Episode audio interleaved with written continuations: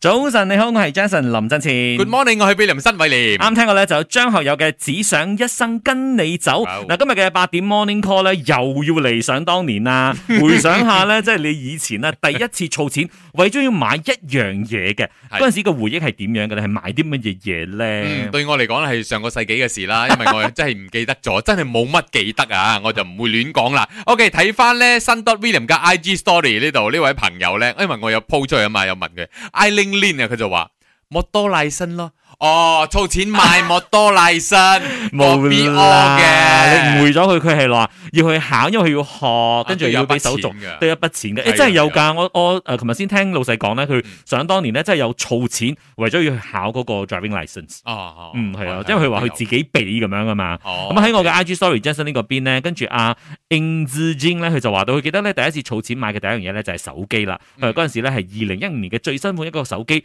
不過佢話幾個月之後就俾人偷走咗啊，哇幾心痛好咧心痛啊你儲錢到咁辛苦買。真到係手機。係啊，咁啊，仲有另外咧，就係阿 j e l l y Tinton 咧，就話到佢係買飛機票出國啦。嗯啊，呢個 Jeff Lin Dawson 咧，就話佢嗰想當年係為咗要買 CD 啊，誒真係有㗎， 儲錢買 CD 以咯前。真係有做紙買 CD。系啊系。啊系啊系啊，OK，跟住 WhatsApp 呢方面有位朋友啊，一齊嚟聽下先。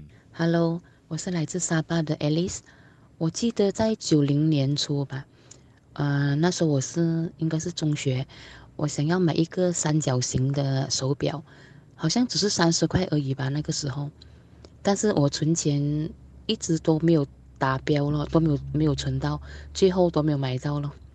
所以，呃，现在我的存钱概念或者是习惯是，我还是比较偏向于。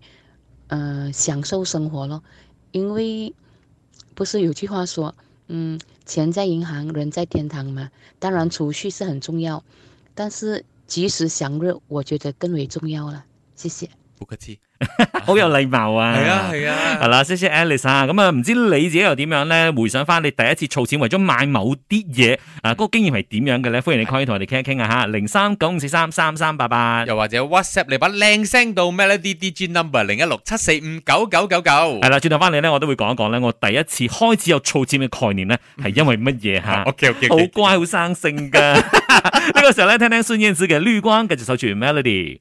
早晨你好，我係 Jason 林振前。 Good morning，我係 William 新偉廉。啱聽過咧就有王力宏嘅 Julia 同埋孫燕姿嘅綠光。好啦，繼續今日嘅八點 Morning Call 啦，回想翻咧你第一次儲錢，為咗要買一啲嘢嘅，咁啊嗰陣時係儲咗幾多錢啊？儲咗幾耐啊？買咗啲乜嘢嘢咧？歡迎你同我哋分享下。係冇錯，響 William 新偉廉嘅 Facebook 度啊，林千康啊呢個好 好好 friend 好笑嘅有幾個啊吓，佢就話我買咗一架 Nokia 三二一零俾第一任咯。啊哈然之后佢嘅 friend 话：，看来你还是忘不了你的 前任。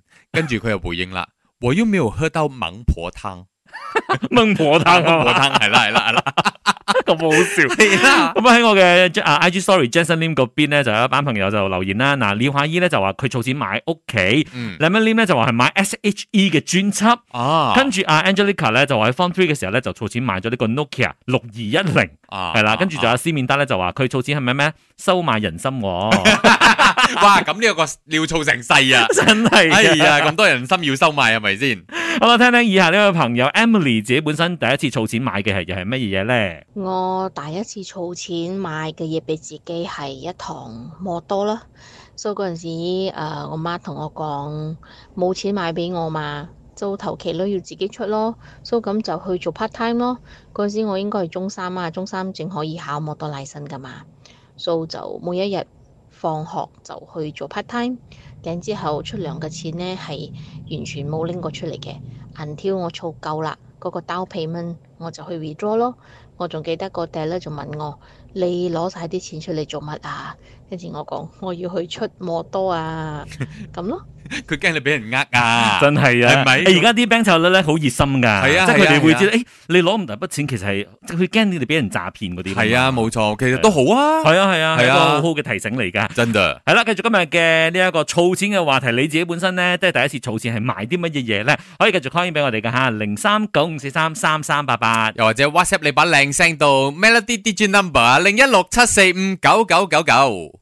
早晨，你好，我係 Jason 林振前。 Good morning，我係 William 新偉廉好。啦，繼續今日嘅八點 morning call 啦，講一講咧，你回想翻第一次儲錢攞嚟買啲乜嘢咧？嗱，剛才我一直要講，我第一次儲錢嘅嗰個概念係點樣？係我想當年咧，係因為我細個嘅時候咧，好細個，應該係小學嘅年代咧，就同爸爸媽媽瞓同一間房，嗯跟住咧有一晚可能佢以為我瞓着咗嗯，跟住咧爸爸媽媽開始傾偈啦，後來傾傾下咧就話到，啊屋企嘅經濟好似有少少嘅問題喎，嗯即係即係俾小朋友聽到好似覺得嗯好大件事咁樣哼，啦睇得電視劇多啊，真係有你真係 drama，然後咧我就立志，OK，我由今日開始我就要開始儲錢啦。 OK 跟住咧就去萬前啱啊哈啦，跟住就去儲錢咯。啊跟住就係由嗰陣時開始咧，就開始有咗呢個儲錢嘅習慣咯結。果你儲咗有冇？爸爸爸爸，呢個係我儲翻嚟嘅錢，希望可以幫到屋企啦，有冇係咁啦，啊？可以解決你嘅燃眉啊之急有冇啦。 梗係冇啦，即係嗰陣時好單純嘅諗法就係覺得話，哦，可以即係自己要儲錢你咯，乖啲啦，哦係要咁樣乖啦啲，要生性啲咁咯嗯，。都啱嘅，就是係咪別人家的孩子，給個掌聲哎你呀，哈謝。謝你啊。 O.K. 咁喺 William 新偉廉嘅 Facebook 度 Tracy 嗯啊，佢話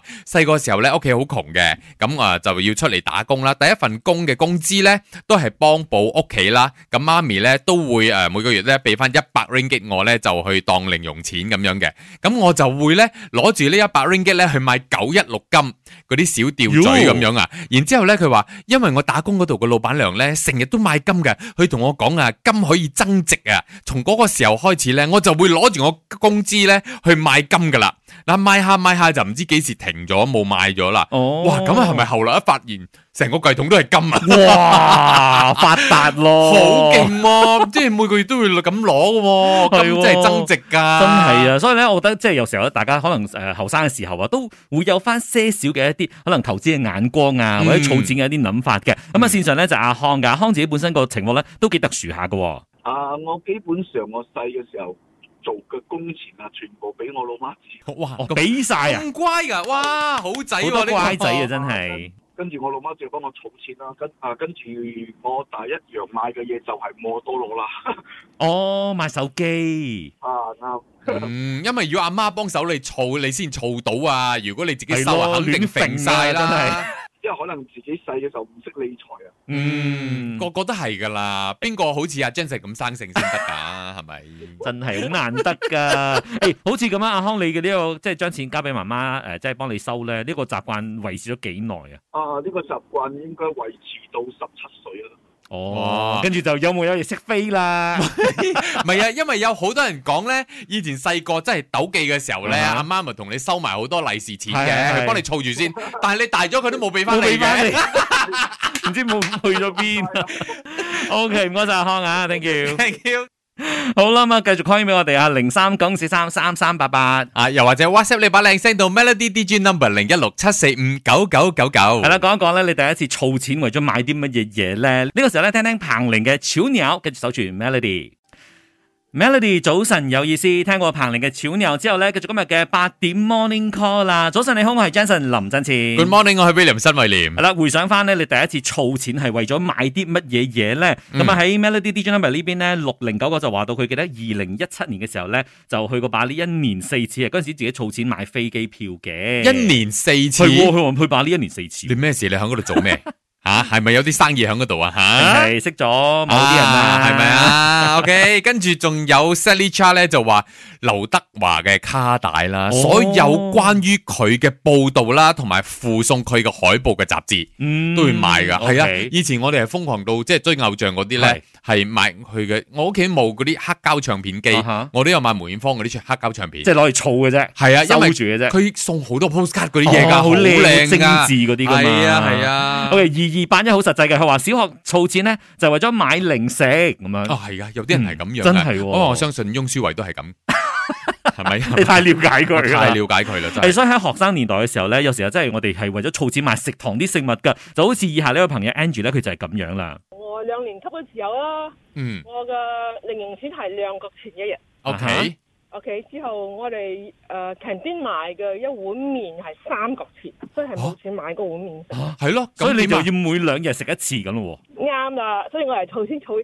儲多一日誒，咁就可以食嗰碗麵啦。喎。哦，咁但係每日你儲緊嘅時候咧，你食咩啊？係咯，即係冇食冇冇喎買嘅時候就點啊？空肚啊？嗌我啦，哦，OK，我哦其實有試過去個 c a n 我同個銀師講，我講我哋有兩角錢，我啊話哈可唔可以賣賣少啲面啊，或者嚇嗯啲湯啊？你俾我得冇？個銀師講唔得啊 哎誒，呀，做咩咁堅持喎？啲其實應該 OK 嘛， 係咯因為小朋友嘅時候都唔食得多噶啦，係咯，咪俾少粒魚丸咁咯，啊，係咯係咯，有個面啦，同埋好好味嘅以前近啲啲嘢，嗯，哎呀，相信對 Angie 嚟講咧係一個好難忘嘅回憶係嘛真的。啱啊！ ？OK，好多謝晒你嘅分享啊，thank Thank you you。誒好啦，咁再睇一睇其他朋友嘅一啲誒回應啦。四一一八咧，佢就話 Form Two 嘅學校假期嘅時候咧，就有打工，跟住咧就將一個月嘅人工咧買咗一架 Mountain Bike，佢記得就係三百幾蚊嘅，嗰陣時啊係一九九五年嘅時候啊，誒哎好貴啦，三百蚊嗯自己嗰陣時咧儲，九十哇年代幾心痛。不過買咗自己中意嘅嘢咧，係開心嘅，係係咪係先？係啊，同埋咧，一九八九就話咧，第一樣買俾自己嘅咧就係自己房間嘅啲新家私啊，係出嚟做工之後咧，嗯儲錢買咗一 set 呢一個誒床衣櫃喎。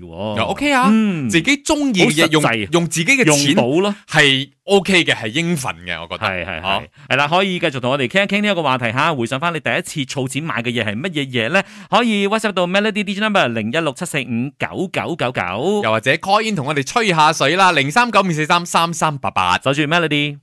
早晨，你好，我係 Jason 林振前。 Good morning，我係 William 新偉廉。啱聽過咧，就有張朱俊嘅《May I Love You》，繼續今日嘅八點 Morning Call 啦，一齊嚟回想翻咧第一次儲錢買嘅嘢係乜嘢嘢咧？係冇錯啦，喺我 William 新威廉嘅 Facebook 度啊，喺一睇來咧，有啲人咧係為咗自己，有啲人咧係為咗屋企嘅，就好似 Joseph Jong 咁啦，佢話買 PlayStation 哦梗係俾自己玩 啦。另外咧，仲有 Lina Low，佢就話係買一架好大嘅雪櫃俾媽咪噶。嗯哦，乖啊吓！真的阿善啲少威咧就話佢想當年買嘅咧，第一步就係買電話，因為以前擁有第一架電話咧係冇得影相嘅。嗯後來見到身邊啲 friend 咧，每次用電話嚟影相咧，佢就話嗯。的起心肝儲錢啦，買一架咧就可以影相嘅。咁啊，後來咧廿一歲生日嘅時候咧，媽媽就買咗一架比較好啲嘅。咁啊、直到工作之後咧，就選擇換咗 smartphone 啦咁樣。嗯，OK，跟住 WhatsApp 方面亦都有呢位朋友一齊嚟聽下先。 Canson William 早晨啊！我第一次儲錢買嘅嘢就係、以前咪有一個一部簿仔嘅，叫咩 Miss 同埋影響嗰啲啊。咁以前都會用嗰啲零用錢啊，去買嗰個簿仔入邊嗰啲嘢咯。哎呀，唔小心暴露咗年紀添。 唔緊要，我相信咧，聽住 Melody 嘅朋友咧， 好多朋友都好有共鳴啊頭嘅。先佢一講嗰個咩影響影響嗰啲啊嘅時候係啊嘛，我同阿 Jason 講，哎有啊，入邊嗰啲叮叮噹噹嗰啲珠耳繩啊、耳環啊、手鏈嗰啲好興啊，好似即係以前咧，就因為細個啊嘛，啲係啊 case 都其實都未去到某啲級數嘅，係啦係啦啊係啦 OK 嘅就覺得哎呀好靚噶啦，係啊係啊，，就會賣噶啦。以前我都有去，你喺嗰啲雜誌社咪有得賣明星相嘅，哦，人哋真係喺香港嗰度影到一啲明星嗰啲相咧，真係喺嗰度賣㗎，幾角錢一張㗎。我我試過係搣嗰啲雜誌嗰啲 coupon 咧去換相啊，去換明星相咯。有啊，有啊有啊，嗰嗰陣時喺新加坡啦，哦佢係有呢，OK，OK，OK 咁樣嘅做法嘅。哦咁啊，另外再睇下啦，換家咧，佢就話佢會儲錢買書，佢話到而家為止咧，都仲係會儲錢買書，佢話咁樣咧比較有意義喎。對對對對對， 好啦，咁今日咧真係多謝晒大家嘅呢一個誒回憶啦，因為好多時候咧，大家可能儲錢買嘅嘢咧都唔一樣，但係咧至少佢會俾我哋培養咗一種就係儲蓄嘅習慣咯。嗯係啦，啱㗎呢個啊，自細教大㗎啦，呢啲要可能係啊你而家有啲細路啊，你可以教佢嗱，如果你要想要呢個玩具，咁你要學識儲蓄啦。嗯。嗯啊，爹哋每日俾你幾多零用錢，你自己收啲收啲咁樣啦。係啊，即係尤其是咧，即係唔可以話次次都係我攤埋手板就可以攞到，就可以得到。嗯可能佢未必會咁珍惜，反而你俾佢養成呢一個儲蓄嘅習慣咧，佢要自己一分一毫咁樣儲翻嚟，跟住先買到嘅話咧，可能嗰個成就感或者係嗰個珍惜嘅程度咧會更加高添啊。佢會更加珍惜嗰樣嘢。系啦，好啦咁啊，轉頭翻嚟咧，九點鐘就會有今日嘅 Melody SME 一小時啦，咁就有 Vivian 為你哋做低嘅呢一個訪問啦。呢、個誒、呃集團咧就叫做 k u j a Food 嘅，咁啊 k u j a Food 咧佢哋而家做緊嘅咧就係一啲 drive through，不過咧就唔係賣快餐嘅喎，嗯係、賣一啲大馬嘅國民美食啊。咁啊當中到底有啲乜嘢亮點咧？轉頭翻嚟送上今日嘅 Melody SME 一小時。 呢個時候有噔噔噔噔，就有蘇慧倫嘅 Lemon Tree。